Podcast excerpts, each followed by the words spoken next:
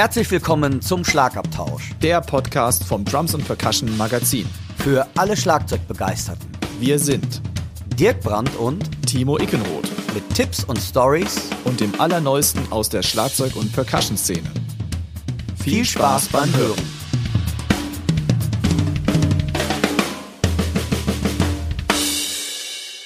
Der heutige Podcast wird euch mit freundlicher Unterstützung vom Music Store Professional aus Köln präsentiert.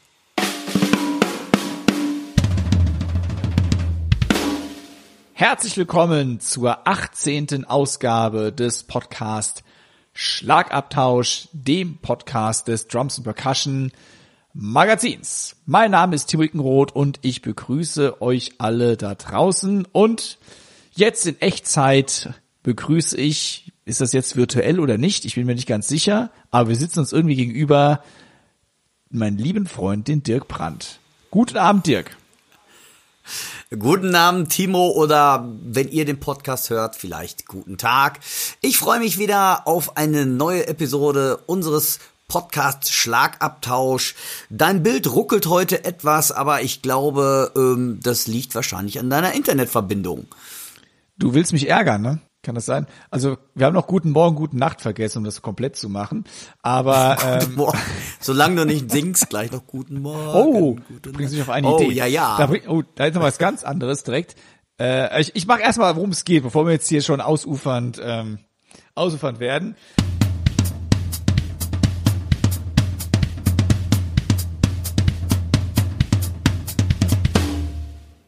Wie immer, ihr kennt das von uns, haben wir die News aus der Trump-Szene für euch, auch wieder mit Geburtstagsgrüßen natürlich.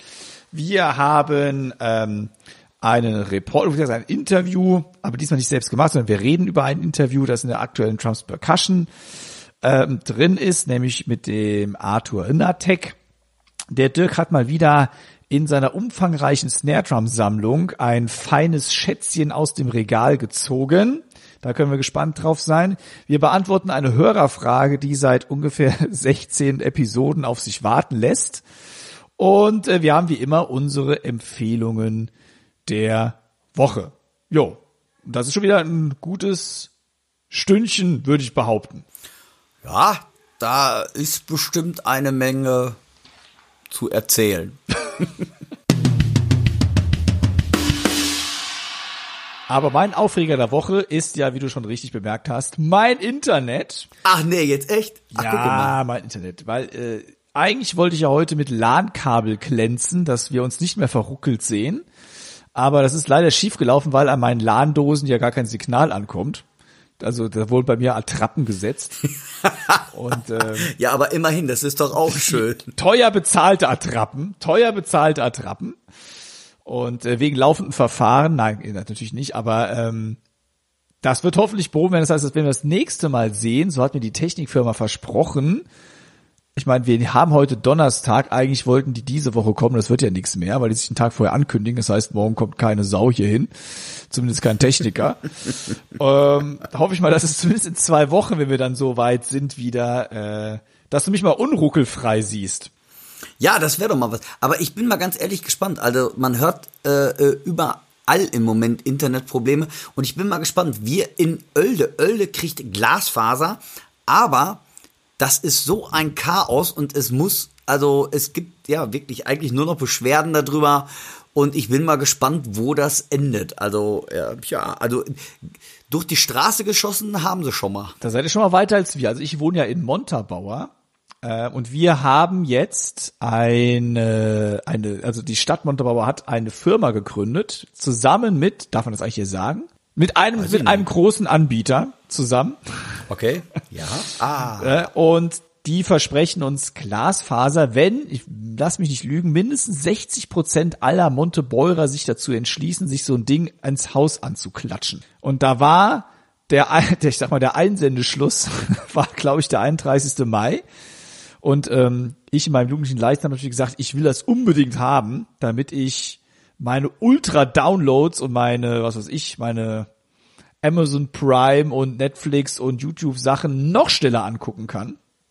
Ähm, okay. Seitdem habe ich nichts mehr von denen gehört. Also. ja, das, das war bei uns aber genauso und ich bin gespannt. Also hier haben sie jetzt gerade eine Straße aufgerissen und haben sie vergessen, wieder zuzumachen.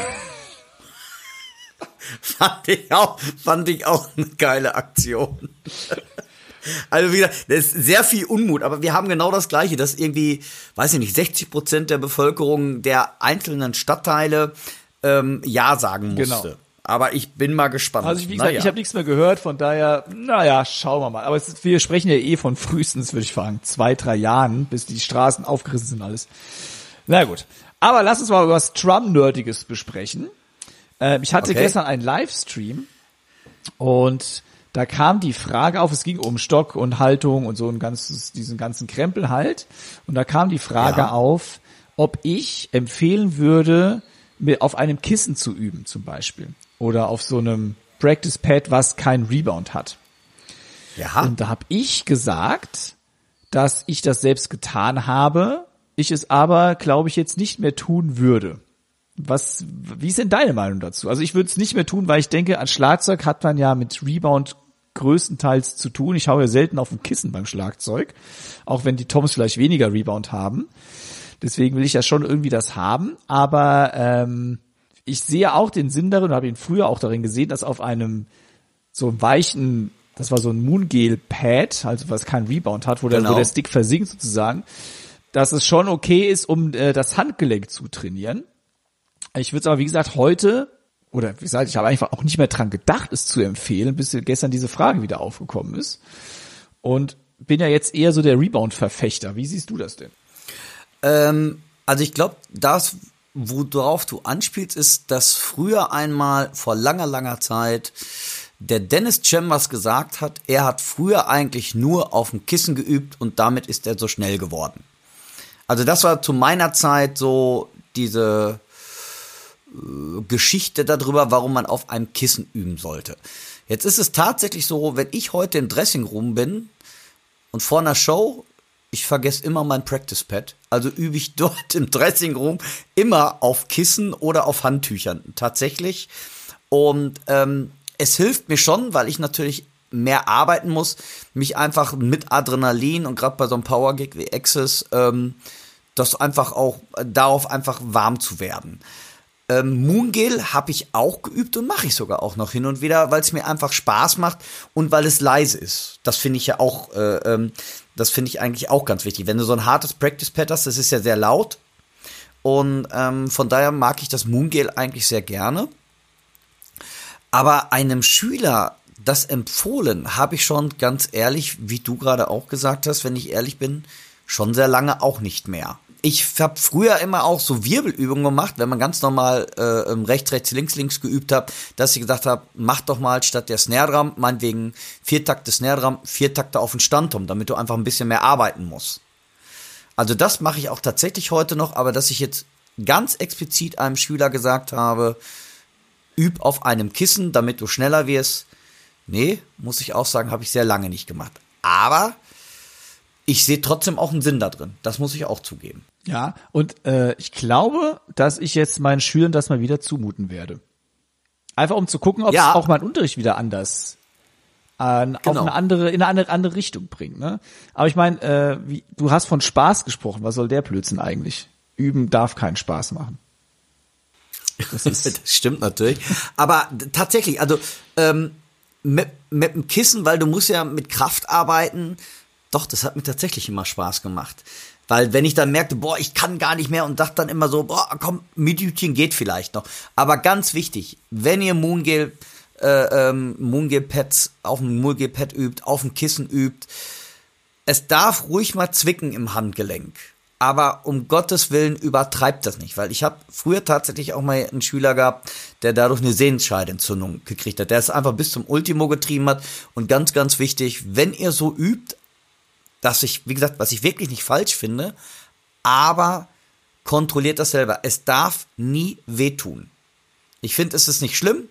Es darf mal zwicken. Das hat sogar auch damals Dom Formularo, David Garibaldi gesagt auch, als ich die mal beim Workshop oder bei einer Masterclass sah, dass man so ein bisschen an seine Grenzen geht oder das Ganze pusht. Aber es darf niemals wehtun.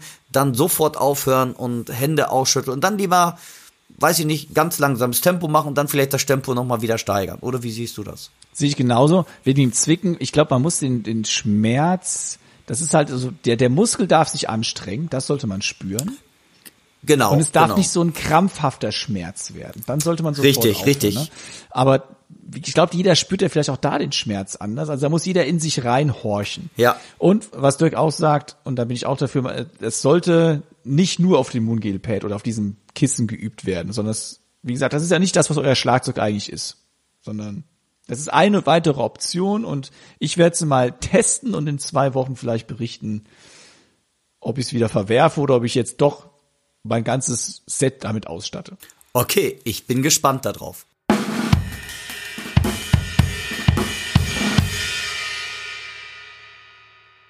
Ich habe noch eine zweite Drum-Nerd-Frage. Okay. Die kam auch gestern mit dem Livestream auf. Und da, da möchte ich gerne unsere Hörerinnen und Hörer daran teilhaben lassen. Der Zeigefinger und der Mittelfinger bei der Stockhaltung. Welcher Finger ja.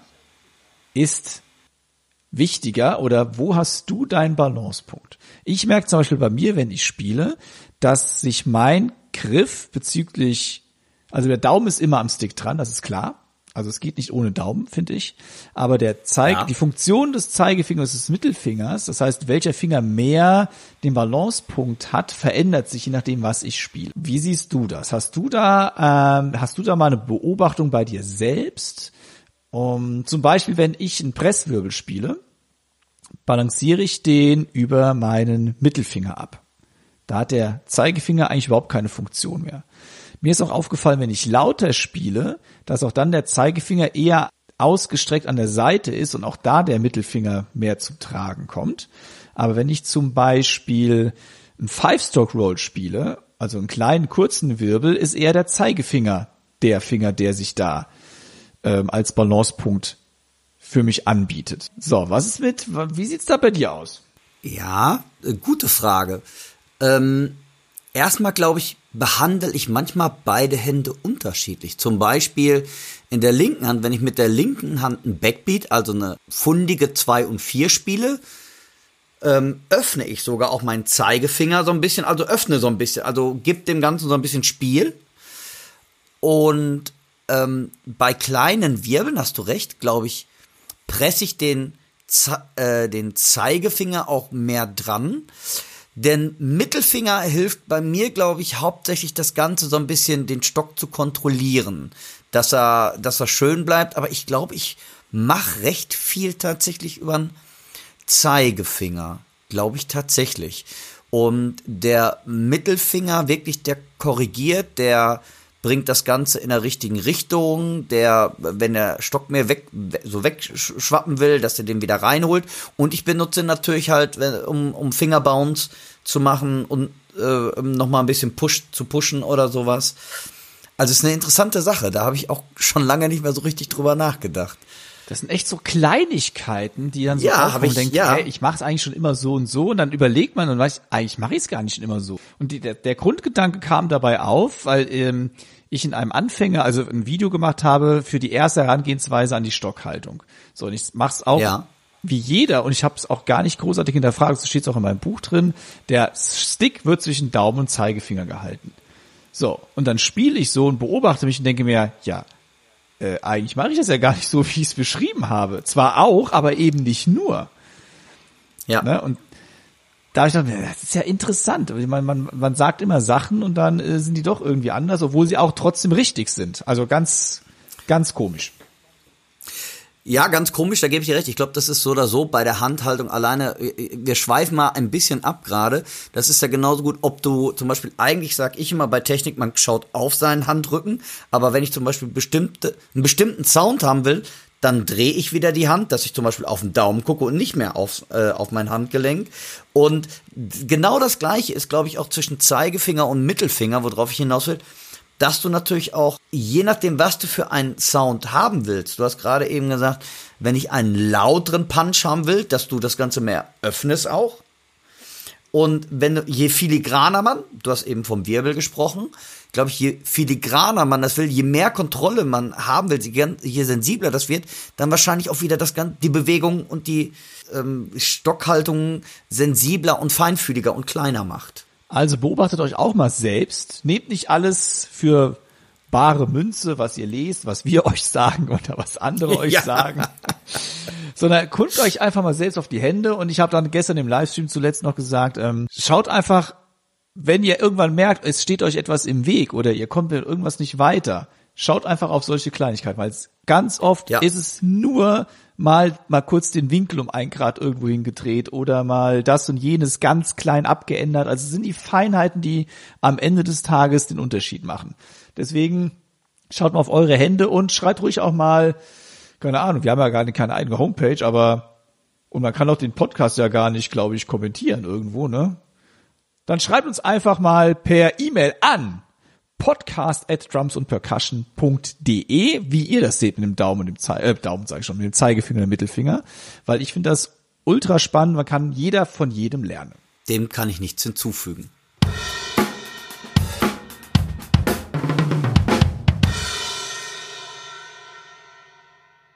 Jetzt haben wir so viel rumgenördet. Jetzt kommen wir leider zu einer traurigen Nachricht und ihr werdet es alle schon mitbekommen haben, denn Charlie Watts, der Schlagzeuger der Rolling Stones, dem wir vor kurzem noch zum 80. Geburtstag gratuliert haben, ist leider am 24.8. gestorben im Kreise seiner Familie nach einer OP, nach einer Krankheit also. Ähm, ja, unser Beileid an die Familie, an alle Fans natürlich auch von Charlie Watts. Äh, ja, traurig. Ähm, Gerade noch eine Tour mitgespielt und dann sowas, aber man kann wirklich sagen, ich meine, der Mann hat sein Leben gelebt und mit 80 noch auf einer Bühne dann auch zu stehen oder mit 79 in dem Falle vielleicht und noch ordentlich Rockstar zu sein, das ist äh, ja einfach großartig. Ja, wie gesagt, äh, bei mir ist das genauso. Ähm, ich glaube, jeder hat die Songs gespielt wie Honky Tonk Woman, ähm, Sympathy for the Devil, ähm, Star Me Up oder äh, Satisfaction. Und was ich so komisch finde, als ich die Nachricht gehört habe, für mich, die Rolling Stones, irgendwie habe ich gedacht, die leben im, die werden immer leben. Weil die sind natürlich auch so die Rockopas und ähm, also im positiven Sinne ist das jetzt gemeint, nicht, dass mich da einer falsch versteht. Und irgendwie habe ich gedacht, die wird immer geben. Und das war auch so ein kleiner Schock für mich, wo ich dachte, hm, ist, ja, irgendwann ist es halt doch vorbei. Und ich zolle dem Mann absolut meinen Respekt irgendwie. Und ähm, seine Art zu spielen mit der unnachahmlichen 2 und 4 auf der Hyatt weglassen, um diesen bestimmten Drive-Swing zu haben. Ähm, ja, einfach gnadenlos und ähm, ja, wieder einer, der jetzt oben den Himmel rockt. Ich hätte auch niemals gedacht, dass Charlie Watts der erste von den Stones ist. Weil ich glaube, dass er noch den halbwegs gesündesten Lebensstil äh, gelebt hat. da hätte ich andere ähm, eher angezählt, muss ich äh, ehrlicherweise sagen. Ja. Anlässlich des Todes von Charlie Watts hat dann die Drums Percussion die Charlie Watts Tribute Week ausgerufen, wo so nette Kolleginnen und Kollegen wie äh, Cindy Blackman von Santana, Olli Rubo von Huttler, Jojo Meyer, Christine Neddens, Christoph Schneider, Daniel Schild und auch äh, der Dirk, zumindest irgendwann noch in dieser Woche und auch noch andere illustre Schlagzeugerinnen und Schlagzeuger. Etwas zu Charlie Watts oder über Charlie Watts gesagt haben. Das heißt, wie sie ihn beeinflusst haben oder was sie an ihm besonders toll gefunden haben. Und das kann man natürlich auch nachlesen auf der drums und percussion.de Homepage oder auch auf unserem Instagram Kanal, falls ihr den noch nicht gecheckt haben solltet. Also, Charlie Watts, rest in peace. Vielen Dank für die tollen Rhythmen.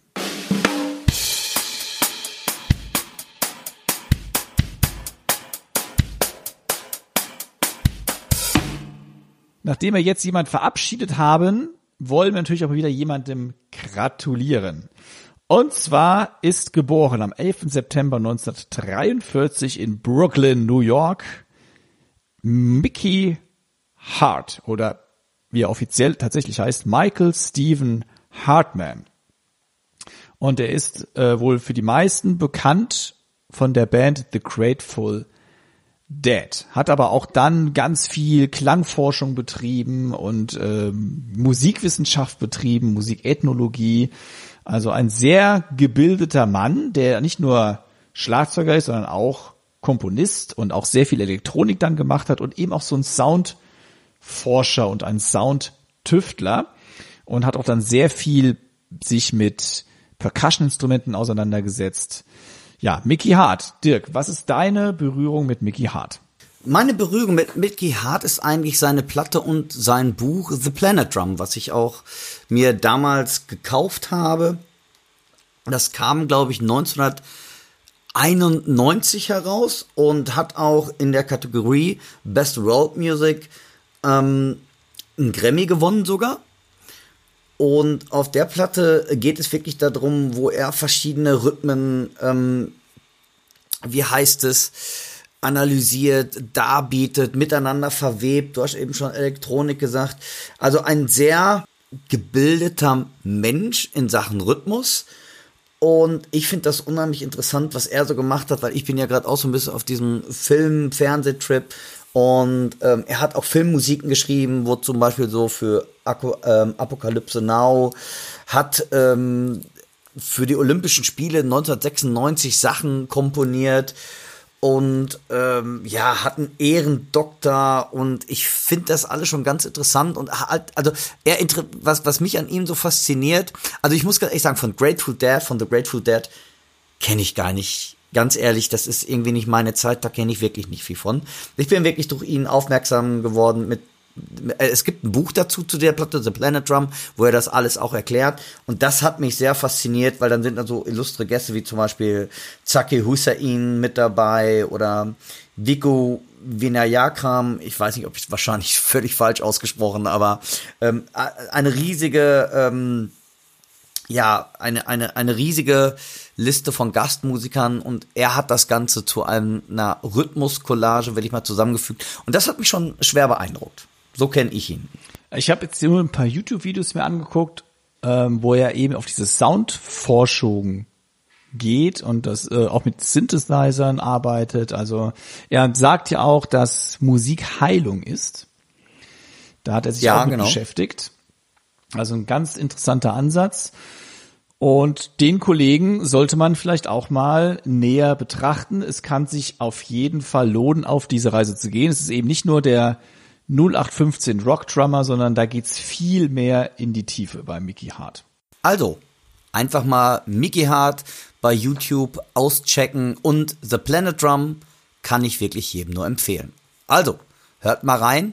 Mickey, alles Gute zu deinem Geburtstag von Timo und mir. Ihr hört nun eine kleine Werbebotschaft unseres heutigen Sponsors. Hallo liebe Zuhörer, hier ist der Music Store Professional aus Köln und wir freuen uns, diesen Podcast mit unterstützen zu dürfen. Auch wir aus der Drumabteilung sind immer bemüht, den Zeitgeist aus den neuesten Entwicklungen in Instrumenten wiederzufinden und folgen jedem Akzent aus dem Drum- und Percussion-Bereich. Mit dem E-Drum-Kit Fame Hybrid Pro, das in Zusammenarbeit mit den Profi-Drummern Simon Phillips und Marco Minnemann entwickelt wurde, sind wir mit am Puls der Zeit und hoffen, dass es so innovativ weitergeht. Viel Spaß weiterhin mit dem Drum Podcast, euer Music Store.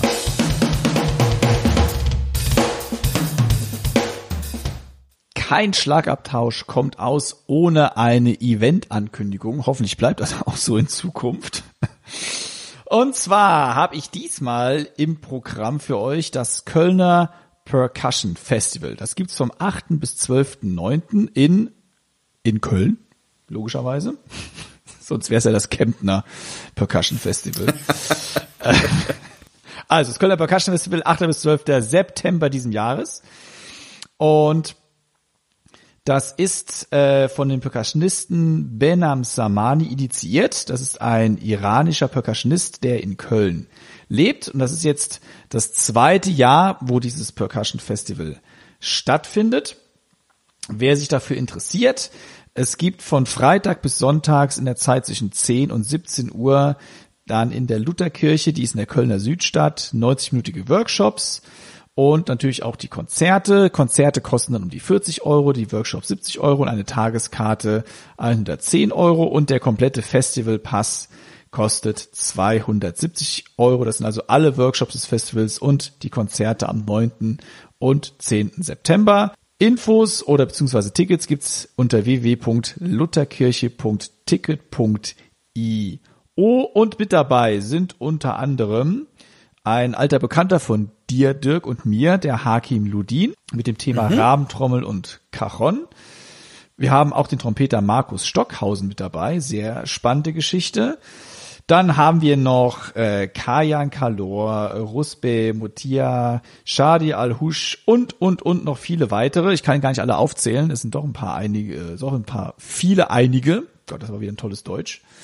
Aber merkt euch den Tag bzw. die Tage 8. bis 12. September das Kölner Percussion Festival. Bitte hingehen.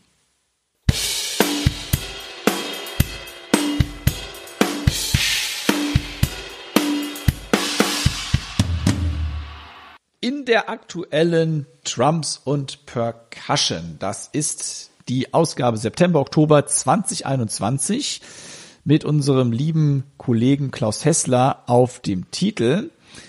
Hat ein Schlagzeuger ein Feature bekommen von unserem Chefredakteur Kurt Radke. Und dieser Schlagzeuger, den finde ich unfassbar faszinierend. Das ist Arthur Hnatek ich hoffe, ich habe den Namen richtig ausgesprochen, H-N-A-T-E-K, Natek, geboren 1990, also eine ganz frische Generation. Und er ist besonders bekannt durch sein Zusammenspiel mit dem äh, Pianisten, äh, jetzt muss ich den Namen, jetzt muss ich mal ablesen den Namen, weil ich kann mir den Na Nachnamen nie so richtig merken. Äh, äh, jetzt finde ich meine hier, gibt's ja gar nicht meine Notizen nicht. Tigran Hamasyan. Hamasyan. Tigran Hamasyan. Äh, Pianist Tigran Hamasyan. Das ist, äh, Arthur spielt in seinem Trio mit und das ist, sagen wir so, nicht die übliche Fahrstuhlmusik, sondern das ist wirklich ausgecheckte Musik und äh, Arthur beschreibt auch in dem Interview sehr schön, wie das Ganze entsteht. Aber Wer Arthur gar nicht kennt, wie gesagt 1990 in Genf geboren, äh, ist Schlagzeuger und Komponist, hat ähm, ja mit acht Jahren sich für das Schlagzeug entschieden, hat dann wie viele von uns und von euch auch ganz regulären Unterricht bekommen, hat dann später ein Studium an der Jazzschule vollzogen und ist dann nach New York gegangen an die New School for Jazz and Contemporary Music und hat dann unter anderem bei Kirk Newrock, John Hollenbeck und Mark Juliana gelernt. Und das finde ich auch, wenn man das jetzt weiß, kann man das auch ein bisschen raushören, definitiv, dass da Mark Juliana so ein bisschen seine Finger im Spiel hatte bei Arthur. Und er ist, wie gesagt, auch Komponist, unter anderem nicht nur jetzt für Jazz oder für elektronische Musik, sondern für Sinfonieorchester und Streichquartette und Kammerensembles. Und das finde ich ja immer Wahnsinn, wie man so über den Tellerrand hinaus schauen kann. Und was mich sehr beeindruckt, ist die rhythmische Sicherheit, mit der er spielt. Diese Flüssigkeit in seinem Spiel, trotz dieser Komplexität, die da in der Musik, die er meistens macht, ähm, einfach an der Tagesordnung ist. Und was ich auch bis gestern nicht wusste, ähm, ist, dass er ja auch solo unterwegs ist äh, nur mit elektronischen Sachen und Schlagzeug und da die Sachen antriggert über analoge Synthesizer auch, eben mit Triggerpads. Und das ist auch eine ganz, ja, diese modulare Ecke ist auch eine ganz äh, eigene Welt. Ja, Arthur Inatek. Dirk, was kannst du uns noch über Arthur erzählen? Hast du ihn mal kennengelernt vielleicht? Nee, das ist auch so eine Generation neuer junger Trommler, die ich auch äh, sehr abfeier. Also ich feiere, also ich bin großer Fan von Tigran, deshalb lasse ich den Nachnamen jetzt einfach mal weg. und bevor ich den komisch ausspreche, ähm, von den Pianisten und ähm, ja, bin ein großer Fan davon, aber ich muss auch sagen, ich könnte mir jetzt auch nicht nur eine ganze Platte anhören. Es sind meistens so zwei, drei, vier Stücke, die ich sehr genieße und versuche dann die für mich so ein bisschen ähm, nachzuvollziehen. Und ich finde, er hat ein unheimlich ausgechecktes Drumming. Und wo ich eigentlich wieder auf ihn aufmerksam geworden bin, das ist eigentlich ähm, damals, als ich Future Drumming geschrieben habe, habe ich mich ja sehr viel mit Drum and Bass und Techno auseinandergesetzt. Und ähm, damals gab es schon ein Album von Eric Truffat. Und das habe ich damals schon sehr abgefeiert und habe dann mitbekommen, dass er ähm, 2016 mit ihm auch eine Platte gemacht hat. Und das ist so ein bisschen, äh, ja, Jazzy, Drum and Bass, Trip Hop, alles so ein bisschen sehr gemischt, dann auch zum Teil sehr ECM-lastig. Ja, auch so spielt auch wieder in einer ganz anderen, äh, wie heißt es, Liga. Und ja, wie gesagt, der Typ ist auch ein Junger und klingt wieder wie so total Alter, der alles ausgecheckt hat. Regelrechter Soundfetischist. Ich finde das enorm, was er macht sehr ausgecheckt, würde ich gern können. ja. Also schaut euch auch YouTube-Videos an, gerade wo er Musik von Tigran spielt. Das ist ja. schon diese Abgebrühtheit, mit der der junge Mann dort an dem und, Schlagzeug genau. sitzt und mit welcher Selbstverständlichkeit. Das ist, äh, das gehört eigentlich schon verboten. Also ja. ähm, Arthur, sei uns nicht böse, wenn du bald verboten wirst. Ja. Was ich aber auch ganz cool finde, ist, äh, dass er, ich glaube, er nimmt sich selbst auch nicht so wirklich ernst, denn ähm, er hat eine eigene Homepage. Den Link dazu gibt's natürlich in unserer Linkliste. Ähm, und da gibt's auch ein T-Shirt, das man kaufen kann. Und auf dem T-Shirt steht It's actually in 4-4. Also übersetzt, es ist eigentlich ein Viervierteltakt. Und das ist eigentlich für die Musik von Tigran so der rote Faden, weil ganz oft denkt man bei dieser Musik, es ist eine sehr komplexe Musik, wo man denkt, es wäre ungerade, was es bestimmt auch ist, weil ich habe es nicht nachgezählt. Aber das T-Shirt lässt mich vermuten, dass es doch meistens ein Viervierteltakt ist. Und die einfach diese rhythmischen Illusionen schaffen, dass jeder, der es hört, denkt, nein, das kann auf keinen Fall Viervierteltakt sein. Also Arthur, bitte, bitte auschecken, weil der Mann hat es wirklich verdient. Und, das finde ich auch super, man kann auch Online-Lessons bei ihm buchen. Also, was ich noch sagen wollte, ähm, ich bin da nicht ganz so drin in dieser Musik, aber Dirk, du weißt es vielleicht eher als ich, Animal is Leaders ist doch eigentlich eine Metal-Band, oder? Äh, zählt ja Proc. Unter Proc so eine Proc-Metal, oder? Denn der Tigran ja. hat was mit dem Tossin Abassi vom Animal as Leaders gemacht, auf dem der Arthur auch Schlagzeug gespielt hat. Und das Lied heißt Vortex, gibt's auch auf YouTube zu sehen. Oh, das kenne ich auch nicht. Oh cool, das muss ich mir so an, weil Animals as Leader bin ich ja auch ein großer Fan von, aber auch sehr anstrengende Musik. also, ich glaube, eine ganze Platte habe ich auch noch nicht geschafft durchzuhören. Ich finde es einfach, ich habe unheimlich äh, eine hohe Achtung davor, was die Leute da zelebrieren und ja, checkt Arthur mal aus, weil ich finde, der Typ ähm, spielt unfassbar und dabei aber auch sensibel und feinfühlig. Das, äh, da hat er einfach von mir den absoluten Respekt. Und so locker, wie du auch schon sagst. Also, auschecken. Ein Muss.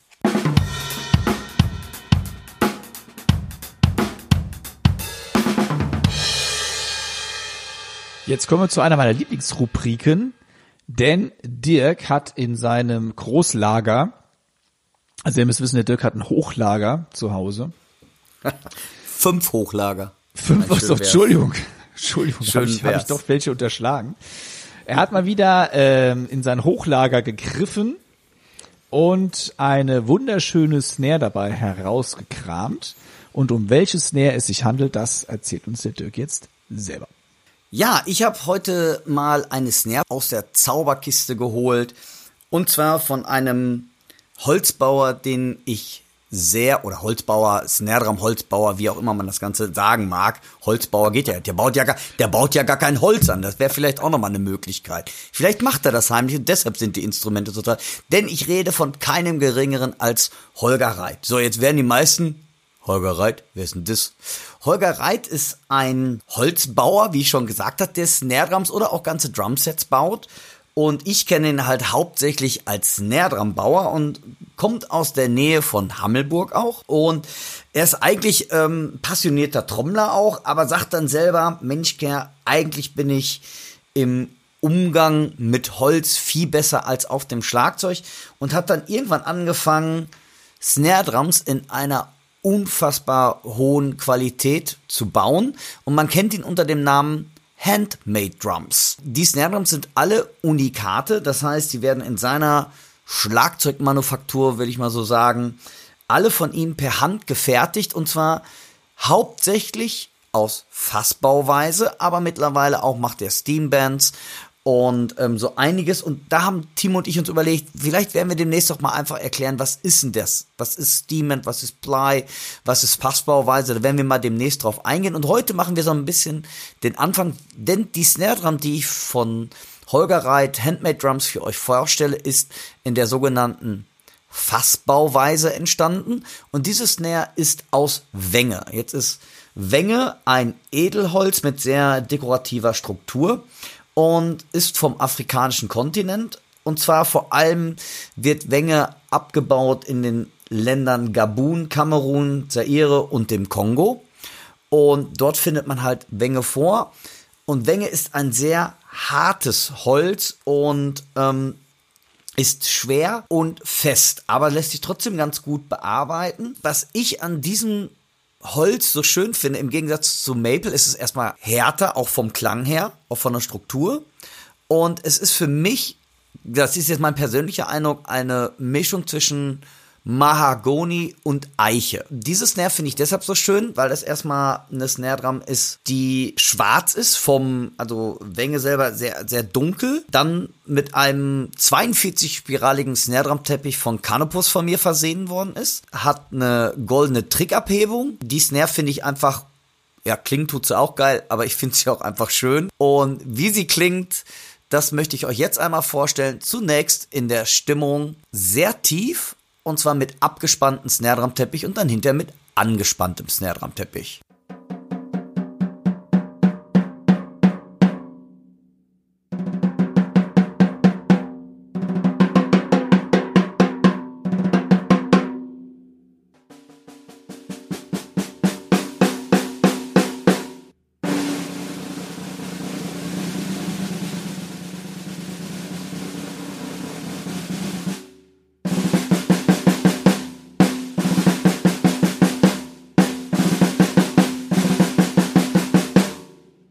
Die Snare Drum einmal in einer moderaten Stimmung, erst wieder abgespannter Snare Drum Teppich und dann wieder mit dem Snare Drum Teppich.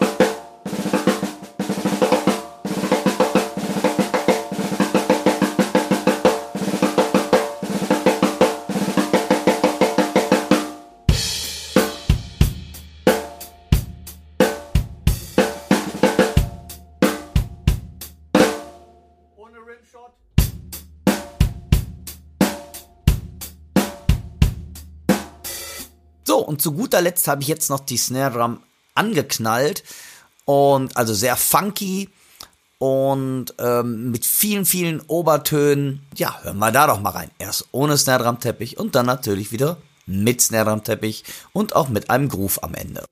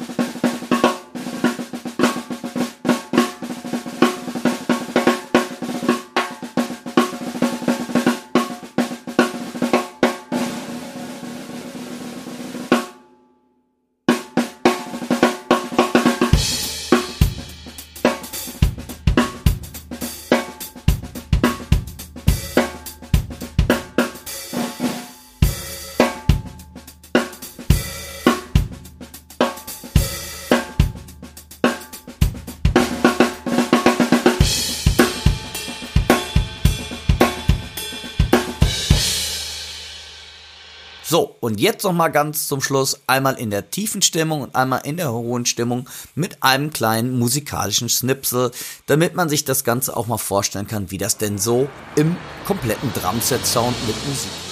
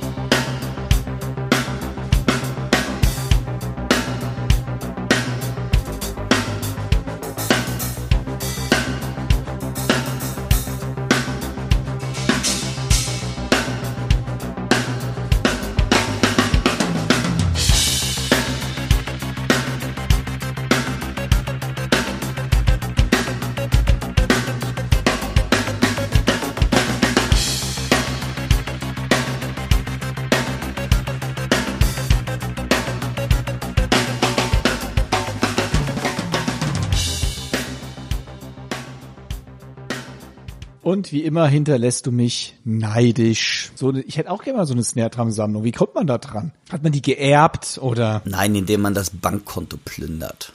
Ah, okay. Verstehe ich. Also das Problem ist auch manchmal alles das, was ich verdiene, das setze ich dann wieder auch in die Snare Drums um. Weißt du denn noch, was uns so eine wunderschöne Snare Drum kosten würde? Die Snare Drums liegen beim Holger um die 800 Euro. Und das finde ich dann wieder für handgemacht, also die, die Snares gehen natürlich von bis. Es kommt immer darauf an, was du dafür haben willst, äh, ähm, was du da dran haben willst. Zum Beispiel die Goldabhebung, die ich jetzt speziell an dieser Snare Drum haben wollte, die kostet natürlich dann auch einfach, die schlägt auch dann auch nochmal zu Buche halt. Ähm, aber die Snare Drums beim Holger sind je nach Ausführung und je nach Material ähm, zwischen 600 und ähm, ja. Und wie gesagt, es ist Handwerksgrund, es ist handgemacht, es ist eine Person. Der Holger, ganz wichtig, macht das nicht hauptberuflich, sondern äh, macht das aus Leidenschaft und diese Leidenschaft, die finde ich, hört man einfach in diesen Instrumenten. Und wie gesagt, die Fassbauweise ist wirklich, ihr müsst euch so vorstellen, das sind kleine Holzblöcke, sogenannte Dauben, die quasi zusammengesetzt werden und dann äh, wird, muss der Kessel natürlich innen rund gemacht werden, außen rund gemacht werden. Er hat innen drin zum Beispiel noch ähm, das äh, Snarebed speziell herausgefräst. Er hat Verstärkungsdringe aus diesen Dauben herausgefräst. Und das ist natürlich alles Handarbeit. Dann wird das Ganze hinterher nochmal von ihm nicht lackiert, sondern wird gewachst in, ähm, in wirklich in kleinen ähm, Arbeitsschritten. Und das macht natürlich auch einfach den Preis aus. Und dann ist es auch absolut gerechtfertigt. Ja, finde ich auch. Also, checkt mal die Seite vom Holger Reit. Link ist natürlich in unserer Linkliste und wer möchte, in der Drums and Percussion waren natürlich auch schon diverse Tests drin über äh, Instrumente von Handmade Drums. Da könnt ihr einfach mal auf die drumsandpercussion.de Homepage gehen. Dort findet ihr nämlich dann den Button Archiv. Da gibt's auch eine Suchfunktion und Wichtig für alle Abonnenten der Drums Percussion, für euch ist das Archiv kostenlos zugänglich. Das heißt, ihr könnt da weit, weit, weit zurück in der Vergangenheit und euch alte Interviews anschauen, alte Testberichte, Rezensionen, alle Workshops der letzten Jahre sind dort vertreten mit den ganzen Noten und was weiß ich nicht alles. Also sehr, sehr umfangreich für alle Abonnenten, wie gesagt, kostenlos. Aber man kann auch einzelne Downloads erwerben für die Leute, die kein Abonnent sind. Also checkt mal das Archiv und wie gesagt, vom Holger Reit sind auch schon ein paar Instrumente dort im Test gewesen. Das ist, glaube ich, auch nochmal so eine Sache. Keine Snare Drum ist wie die andere. Timo, ich denke, wir sollten demnächst auch mal, weil es gibt ja doch noch so einige Holzbauer in Deutschland.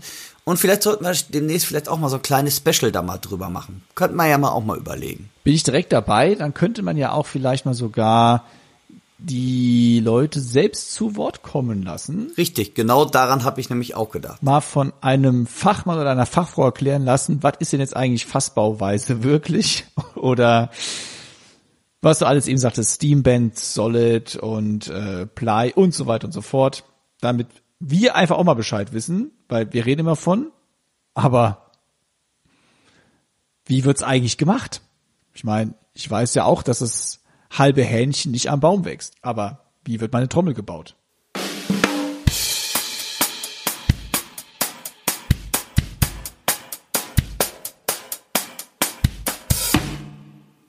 Ich habe ja eingangs angekündigt, wir haben eine Hörerfrage ziemlich schleifen lassen. Da haben wir uns mal so ein bisschen rumgedrückt vor.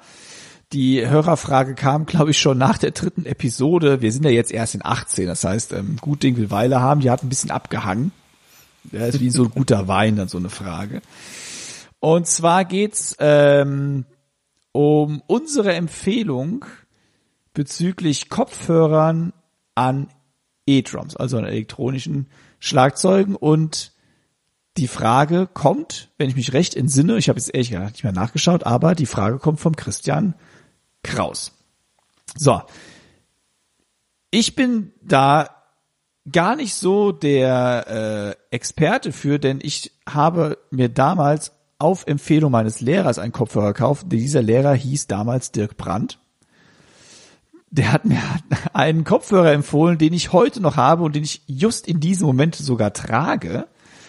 Das heißt, er hat auch schon ein paar Jahre auf dem Buckel. Und das ist ein Sennheiser Kopfhörer. Und jetzt dürft ihr mich noch nicht mehr nach den Typenbezeichnung fragen, dafür muss ich den Kopfhörer abziehen. Der Dirk weiß es aber noch. Der Dirk weiß nämlich, er ist wie so ein Elefant. Also nicht so, nicht so spielst du jetzt auf meine spiel, spielst du jetzt gerade auf meine Corona Plauze an oder was? Wie so ein Elefant, ey, Alter. Ja. Also nicht nur darauf, sondern auch auf die Haarfarbe. Ähm, Nein, grau sitzt hier, na, sitzt hier in meinem, im, im kühnsten Blond vor mir mit wallendem Haar. Im Gegensatz zu mir, ich habe kein Haar und das, was nicht da ist, wäre grau. So, ja, dass das auch schon mal klar ist. Deine Augenbrauen werden immer dicker. Machst einen Weigel. Ja, du weigelst. Das ist, eigentlich, das ist eine schöne Umschreibung. Du weigelst heute. Ja, das ist ein, ein neues Adjektiv. Du weigelst. Schön. Du weigelst, sehr schön. Nee, er ist weigelig. Er ist weigelig. Ähm, du, äh, ganz ehrlich, erstmal, lieber Christian, danke für die Frage. Mit Kopfhörern, ja, da bin ich echt auch immer bei E-Drums immer am Suchen gewesen. Und eigentlich gibt es drei Kopfhörer bei mir, die ich fürs E-Drum gerne verwende, wenn ich keinen Buttkicker oder sowas dabei. Buttkicker ist einfach so ein kleiner Subwoofer für den äh, Trommelhocker, den man da drunter machen kann, damit man einfach die Bassdrum spürt. Weil das größte Problem, was, welches ich finde beim E-Drum spielen, ist, dass die Bassdrum richtig fett rüberkommt. Weil wenn du am akustischen Schlagzeug sitzt und richtig in die Bassdrum reintrittst, dann fühlst du wirklich richtig den Punch und den Bass. Und das finde ich ist beim E-Drum immer so ein Manko. Klar, bei einer fetten PA ist das schön, aber wer zu Hause kann schon mit einer fetten PA üben. An Kopfhörern bin ich eigentlich tatsächlich bei drei Kopfhörern wirklich hängen geblieben. Und da muss man aber auch sagen, das spielt noch eine Rolle für mich, weil ich habe ja äh, oder spiele ja viel so Workshops und alles und wollte halt echt nicht so, ein, so eine riesen Mickey Maus aufsetzen. Da hat auch wirklich optisch ein bisschen bei mir eine Rolle gespielt. Ich wollte nicht so ein riesen Ding da am Kopf haben, weil ich dachte, das sah immer, das sieht immer komisch aus. Für mich sind drei wirklich in die engere Wahl. Das ist einerseits der Kopfhörer, den der Timo aufhat. Das ist der Sennheiser HD25. Für mich die absolute Nummer eins, also für mich, ich kann nur persönlich sprechen, weil der für mich die Bässe am besten abbildet. Das ist der Biodynamic DT 1350. Das ist für mich so fürs E-Drum-Spiel meiner Meinung nach ein Kopfhörer, den ich unheimlich schätze. So, der dritte Kopfhörer im Bunde, der für mich, gerade wenn ich so E-Drum-Sounds checken will und ähm, wenn ich keine Möglichkeit habe, die über eine PA auszuprobieren, da ist für mich ganz, ganz groß der Favorit, weil er unheimlich neutral ist und unheimlich linear, ist das der Roland-Kopfhörer RH A30.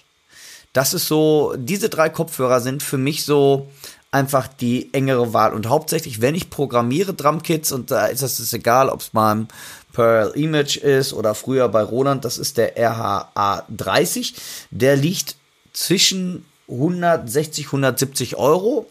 Dann der DT 1350 vom Bayer Dynamic, was mein bevorzugter Live-Kopfhörer ist. Der liegt, glaube ich, fast bei circa 280 D-Mark. Und ich glaube, Timur, den Sennheiser, weißt du das noch, was, woraus der liegt? Ich weiß nur, dass er viel billiger ist, als ich ihn damals gekauft habe. Der liegt gerade preislich so um die 140 Euro. Wow. Also ein Schnapper. Absolut. Also, wie gesagt, das sind meine drei bevorzugten Kopfhörer, die ich absolut ohne Wenn und Aber empfehlen kann. Aber ganz wichtig wieder, jeder hört anders.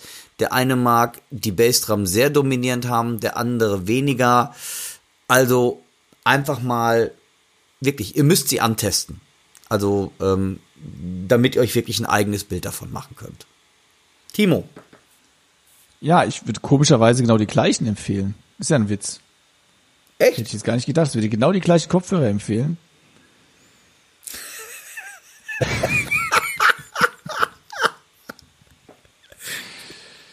Na, ich gebe ja zu, dass ich äh, da nicht so bewandert bin und ich mich auch damals auf, äh, sagen wir mal, den fachmännischen Rat meines Lehrers namens Dirk Brandt, äh, ja, einfach drauf gehört habe. Ja, Ja, aber ich bin ja, ich, ich freue mich ja echt, dass der immer noch, der, also ich meine, das spricht der jetzt wirklich von den Kopfhörern, ne? das spricht der- definitiv für den Sennheiser. Der ist immer noch äh, in Gebrauch und ähm, ich benutze ihn auch, nicht zwingend jetzt täglich, aber häufiger über die Woche. Also ich höre damit, also wenn ich Musik raushöre, höre ich meistens mit dem Kopfhörer Musik raus. Also wenn ich jetzt transkribiere zum Beispiel. Ja. Ähm, jetzt habe ich ihn gerade auf, weil er halt am Schreibtisch lag. Also er ist immer griffbereit am Schreibtisch. Ne, ist jetzt nicht, weil das der mega Podcast-Kopfhörer wäre oder sowas, aber ähm, und preislich scheint er ja auch sehr attraktiv zu sein mittlerweile. Äh, das erstaunlich, weil ich hatte jetzt auch so 250 Euro im, im Kopf eigentlich, wenn ich ehrlich bin. Und ich weiß auch, dass es ein sehr beliebter Kopfhörer ist. Das habe ich eben auf einer Seite nämlich nachlesen können, die ich jetzt nicht nennen möchte. Ähm, also Alles klar. ne? Ein sehr beliebter Kopfhörer, äh, ein richtiger Studio-Kopfhörer ist das eben. Und mit dem, wie gesagt, kann man nichts falsch machen, aber den Roland-Kopfhörer kenne ich auch. Der liegt auch irgendwo bei mir rum, ähm, benutze ich auch ab und an. Welcher mir jetzt noch nicht unter die Fittiche gekommen ist, ist eben der Bayer Dynamic. Aber äh, liebe Firma Bayer Dynamic, ihr habt meine Adresse, wenn ich die mal testen soll, ne, immer her damit. Sehr schön.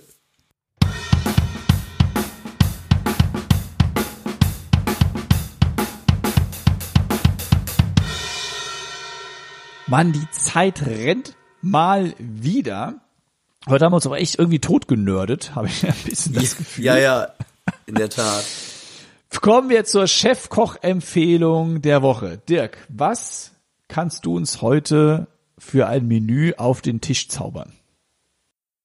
Ja, ein Menü. Und zwar, ich bin ja auch immer ähm, auf Suche nach Ideen, wie kann man Drum-Solos verbessern und ähm, für mich ein absoluter Meister darin, den ich ähm, vor noch gar nicht so langer Zeit wirklich live erleben durfte, den ich sogar auch zu meinen Freunden zählen darf. Ähm, und der vor kurzem oder vor etwas längerer Zeit, vor kurzem, oder wäre auch geiler Satz, ne? Ähm, eine Videostrecke herausgebracht hat mit kleinen Drum-Solos, die ich alle sehr faszinierend finde, weil diese Drum-Solos alle eine Geschichte erzählen. Und das ist kein geringerer als René Kremers, den ich finde viel zu wenig jüngere Schlagzeuger kennen. Der hat eine ganz, ganz tolle Videoserie rausgebracht, ähm, wo er, ich glaube, zu seinem eigenen Jubiläum, weil er so und so viele Jahre trommelt oder was auch immer. Auf jeden Fall, ihr könnt diese Videos bei YouTube einfach René Kremers und Solo eingeben. Äh, René Kremers können die wer ihn vielleicht nicht kennt vom Namen her, als die andere Hälfte vom den Drambassadors kennen. Drambassadors mag auch den Jüngeren, glaube ich, ein Begriff sein, mit Wim de Vries und René. Und René hat auch ein Solo-Projekt oder hat Solos gemacht. Und ich finde, wenn man Inspiration sucht für Schlagzeug-Solos, der Mann ist eine wahre Fundgrube. Und ich finde es ein, ja, ein phänomenaler Trommler, den ich unheimlich schätze und den ich mir einfach immer angucken kann. Und das ist so ein Schlagzeuger. Scheiße, der spielt irgendwie immer richtig. Ja, anders kann ich es nicht beschreiben. Das ist, ähm, ja, ich finde, das ist, der spielt immer geil. Ich, äh, unglaublich. Also, den ich sehr, ihr merkt das schon, ähm, den ich einfach unheimlich klasse finde. Ein toller Trommler. Mehr ist dem nicht hinzuzufügen. René Kremers ist absolut top, top, top, top, top. Und wie Dirk so schön sagt, äh, nicht nur in dieser Serie, sondern egal, wenn er ein Solo spielt, ist es immer eine Geschichte. Ja, Hammer. Ja. Also unbedingt euch mal die Videoserie anschauen. Ich habe auch nicht jedes Video gesehen, also ich habe auch noch ein bisschen Nachholbedarf. Meine Chefkoch-Empfehlung äh, der Woche ist auch jemanden, den ich meinen Freund nennen darf. Der kommt darin vor, nicht ganz unbeträchtig. Und dieser Herr hat nämlich ein Soloalbum rausgebracht, das nennt sich Ancient Future Drums. Und ich bin mir nicht sicher, aber ich glaube, der Dirk kann da ein bisschen mehr drüber erzählen. Wenn ich richtig lese, ey, es ist ja dein Soloalbum, Dirk. Das ist ja der Wahnsinn. Alter, so viel kann ich dir gar nicht bezahlen. Wie geil ist das denn? Äh, ja, ja, jetzt bin ich ein bisschen geplättet, weil damit hatte ich jetzt echt nicht gerechnet. Also es ist nicht abgesprochen, äh, wir machen hier nicht irgendwie so komische Deals, äh, aber ich erwarte schon die Geldüberweisung in den kommenden Stunden auf jeden Fall. Also seit dem 27.8. könnt ihr Dirks Soloalbum, das ist das erste und ich finde, er hat viel zu lange damit gewartet. Viel zu lange. Er hätte eigentlich schon vor 20 Jahren ein Soloalbum rausbringen müssen und können auch, äh, weil wer seine Bücher kennt, allein daraus Playlongs teilweise, das ist eigentlich schon fast ein Soloalbum. Also gerade das äh, Future Trumps, was er auch schon heute erwähnte, das hätte man schon als Soloalbum locker rausbringen können. Ich weiß nicht, was damals für, was hat sich denn damals geritten, das nicht zu tun. Und jetzt 20 Jahre später kommst du erst mit dem Ding raus. Mann, Mann, Mann, Mann. Aber es hat sich gelohnt, so lange zu warten. Dirk, äh, ich glaube, du hast alles alleine gemacht, richtig? Äh, bis auf ähm, eine, eine kleine Gitarre und äh, bei zwei Songs den Bass. Sonst habe ich tatsächlich alles äh, selber gemacht. Ja.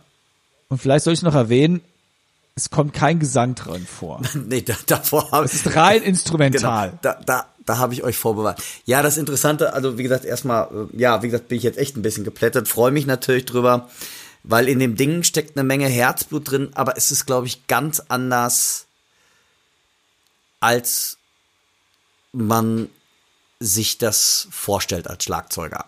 Denn ich habe das Ganze, ähm, ich habe so viel Respekt vor meinen anderen Kollegen, du hast gesagt, warum nicht er und so. Und, ähm, ja, ich glaube, ich habe einfach viel zu viel Respekt davor, vor der Musik, vor dem Schlagzeug und habe da eine große Demut vor, auch ein Soloalbum zu machen. Und durch Corona bin ich ähm, so ein bisschen in diese weil in Corona hat man ja ein bisschen mehr Zeit am Wochenende gehabt, da habe ich viel Filme geguckt und ich stehe auf Filme wie Vikings, Excalibur, ähm, äh, ja, äh, Ritter- und Sandalenfilme und äh, äh, wie, wie gesagt, äh, Harry Potter, was auch immer und mag sehr dramatische oder epische Filmmusik.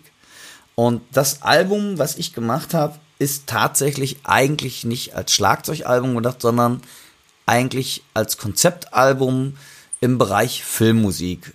Ähm, weißt was? Da es ja mein Album ist, hören wir mal einfach, ich habe vor kurzem eine Minute gemacht und das schneide ich jetzt einfach da rein. Und besonders da ich das schneide, kann es doch keiner wieder rausschneiden. Lass ich jetzt.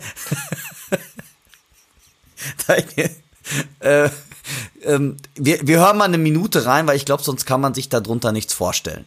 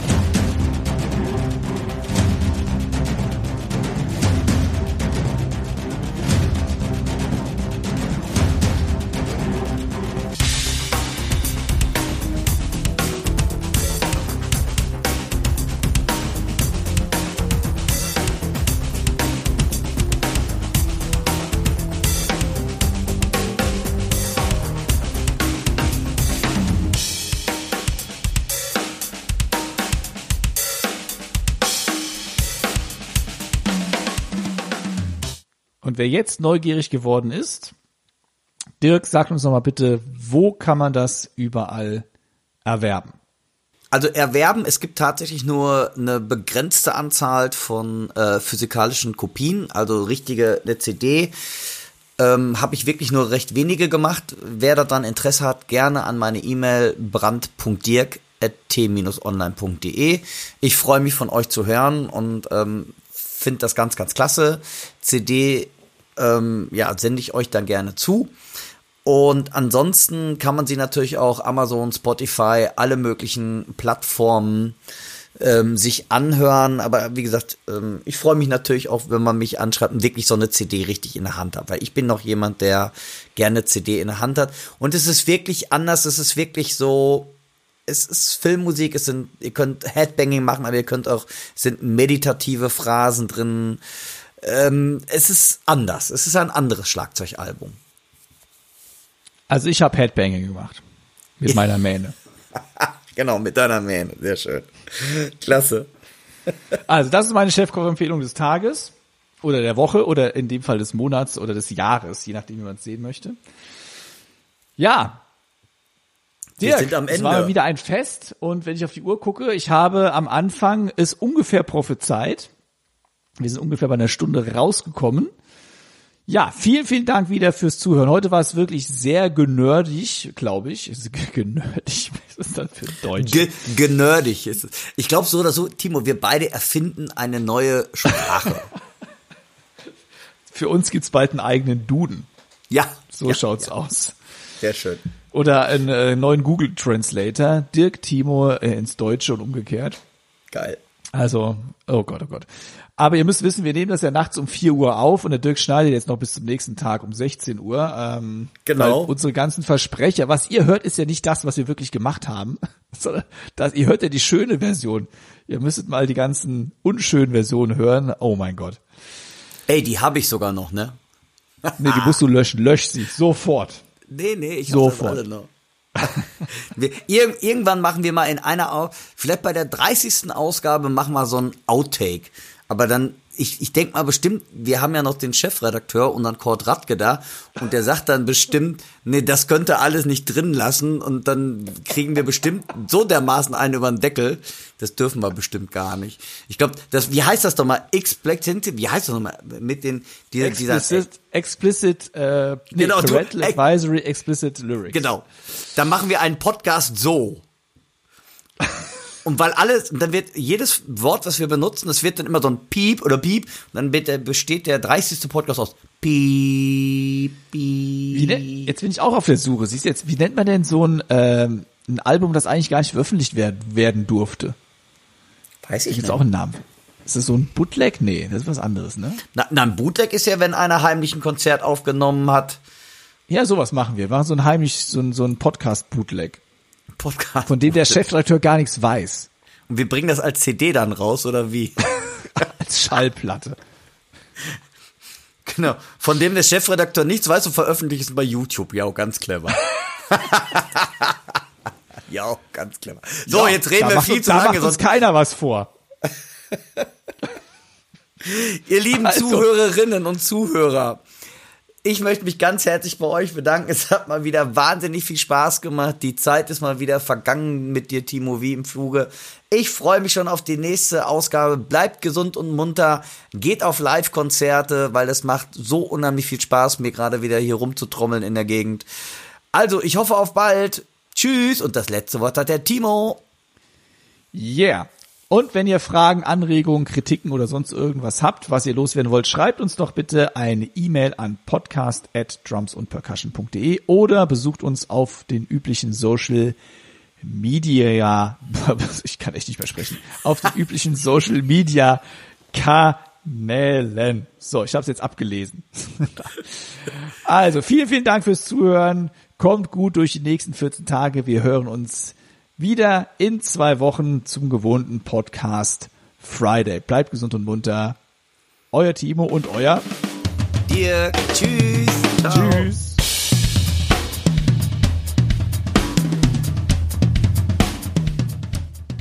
Der heutige Podcast wurde euch mit freundlicher Unterstützung vom Music Store aus Köln präsentiert.